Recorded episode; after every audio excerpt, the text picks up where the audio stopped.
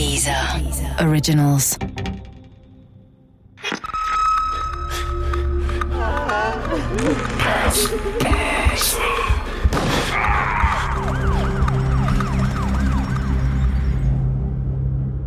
Mord unter Spatzen Teil 4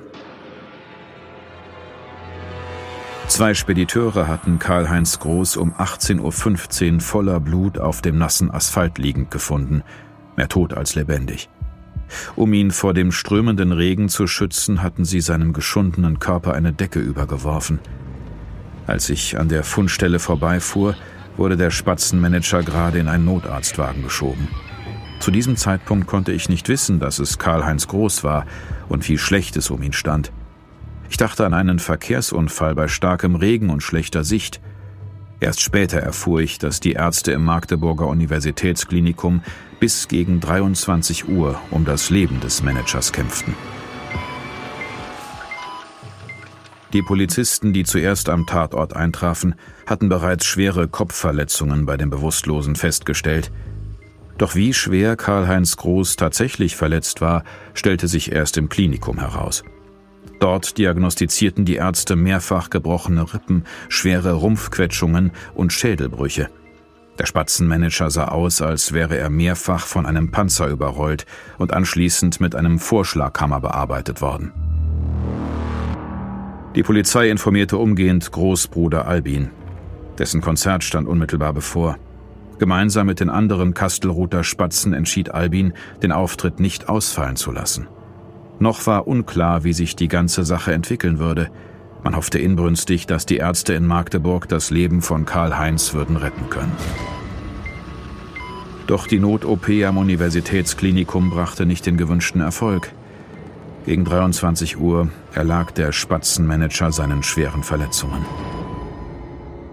Seit diesem Zeitpunkt rätseln nicht nur die hinterbliebene Ehefrau und die vier Kinder des 38-jährigen Südtirolers, was an jenem Abend im Magdeburger Industriegebiet geschah. Was auch immer es war, die Polizei in Magdeburg ging bereits früh von einem Tötungsdelikt aus und bildete schnell die Sonderkommission Spatz. Die Vielzahl der Verletzungen und ihre Art machten einen Unfall eher unwahrscheinlich. Das war an und für sich schon 24 Stunden später klar dass die Verletzungsmuster überhaupt nicht zu einem Unfall passen, weil Karl-Heinz Groß überrollt worden ist. Und er lag also bereits auf dem Boden und ist also mit einem Fahrzeug überrollt worden und das wohl absichtlich die, ich sag mal, die Abfolge von Verletzungen, die ja auch gerichtsmedizinisch nachvollziehbar ist, hat zu der Einschätzung geführt, dass es sich also nicht um einen Unfall handelt, dass Karl-Heinz Groß also nicht im Dunklen beispielsweise von einem Kleintransporter angefahren wurde, sondern dass er tatsächlich ja, bereits lag, verletzt wurde und dann von einem Fahrzeug nochmal überrollt wurde. Zudem stellte sich schnell heraus, dass der Auffindeort nicht der Tatort sein konnte. Leider hatte der strömende Regen am Abend des 6. März 1998 viele Spuren verwaschen. Ein Raubdelikt konnten die Beamten der Soko Spatz aber bereits zu Beginn ihrer Ermittlungen ausschließen. Das teure Mobiltelefon steckte noch in der Manteltasche von Karl-Heinz Groß. Außerdem fanden die Polizisten rund 7000 D-Mark in Bar bei ihm, das Bündel Geldscheine mit dem Groß auf dem Hof der Autowerkstatt gewedelt hatte. Ich erfuhr erst am nächsten Morgen, wer der Verletzte gewesen war, den man auf der Steinkopfinsel in einen Notarztwagen geschoben hatte. In den Radionachrichten wurde von einem Überfall auf den Manager der Kastelruther Spatzen berichtet. Ich war schockiert, als ich davon hörte. Wie in Trance fuhr ich an diesem Morgen zur Arbeit und versuchte mich immer wieder an die Geschehnisse des Vortages zu erinnern. Konnte ich irgendetwas dazu beitragen, den rätselhaften Tod von Karl-Heinz Groß aufzuklären?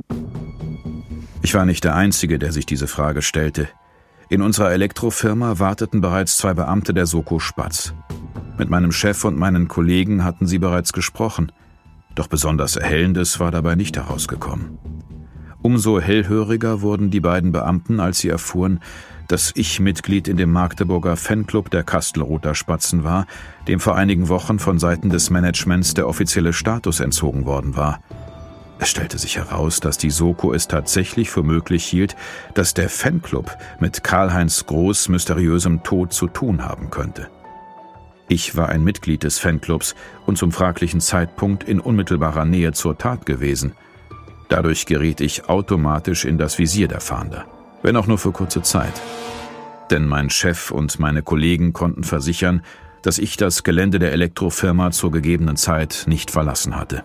Natürlich hatte ich mit dem Tod von Karl-Heinz Groß nichts zu tun, doch der Magdeburger Fanclub blieb weiter im Kreis der Verdächtigen. Besonders ein Mitglied wurde dabei wegen seiner militärischen Vergangenheit kritisch beäugt.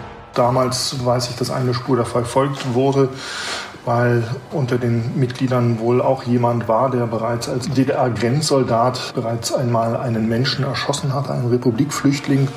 Und damals sagte mir eine Psychologin, dass das durchaus jemand sei, der eine herabgesetzte Hemmschwelle habe, was das Thema Gewalt angehe und sie sich vorstellen könne, dass also diese Person da tatverdächtig ist. Man konnte dieser Person das damals allerdings nicht nachweisen. Ich kannte den ehemaligen Grenzsoldaten in unserem Magdeburger Fanclub nicht. Deshalb kann ich auch nicht darüber spekulieren, ob ihm eine derartige Tat zuzutrauen gewesen wäre. Doch damals war er ein Tatverdächtiger genauso wie die Mechaniker der Autowerkstatt, mit denen sich der Spatzenmanager lautstark gestritten hatte. Ich weiß aber, dass auch Mitarbeiter der Werkstatt unter Verdacht gerieten und dass auch die Werkstatt tatsächlich äh, vollkommen auf den Kopf gestellt wurde und dort also ganz viele Proben genommen wurden und Untersuchungen gemacht wurden durch die Magdeburger Polizei. Auch die beiden Spediteure, die Groß gefunden und die Polizei verständigt hatten, wurden als mögliche Täter erfasst und dementsprechend befragt. Und natürlich wurde im privaten Südtiroler Umfeld von Karl-Heinz Groß ermittelt. Es wurde auch auf italienischer Seite von Seiten der Carabinieri damals ermittelt und da konnte relativ schnell ausgeschlossen werden. Oder ausgeschlossen ist natürlich immer relativ. Dieser Fall ist bis heute nicht aufgeklärt. Man hat damals keine wesentlichen Anhaltspunkte dafür gefunden, dass es da etwas aus dem privaten Umfeld geben könnte, das in Magdeburg dazu führt, ihn dort auf diese Art und Weise zu töten. Auch alle Mitglieder der Kastelruther Spatzen mussten sich einer intensiven Befragung durch die Soko Spatz unterziehen. Insgesamt 800 Personen wurden im Laufe der Ermittlungen durch ein gutes Dutzend Beamte vernommen. Doch das Ergebnis der Ermittlungen war ebenso dünn wie deprimierend. So wie ich es nicht gewesen sein konnte, konnten es auch die Automechaniker und Spediteure nicht gewesen sein. Der Tod von Karl-Heinz Groß wurde im Laufe der Ermittlungen immer rätselhafter. Auch die Zeit, die seit dem 6. März 1998 verging, brachte keine neuen Erkenntnisse. Stattdessen legte sich ein dunkler Schatten über das Verbrechen, das bis heute in Gefahr ist, vielleicht nie vollständig aufgeklärt zu werden.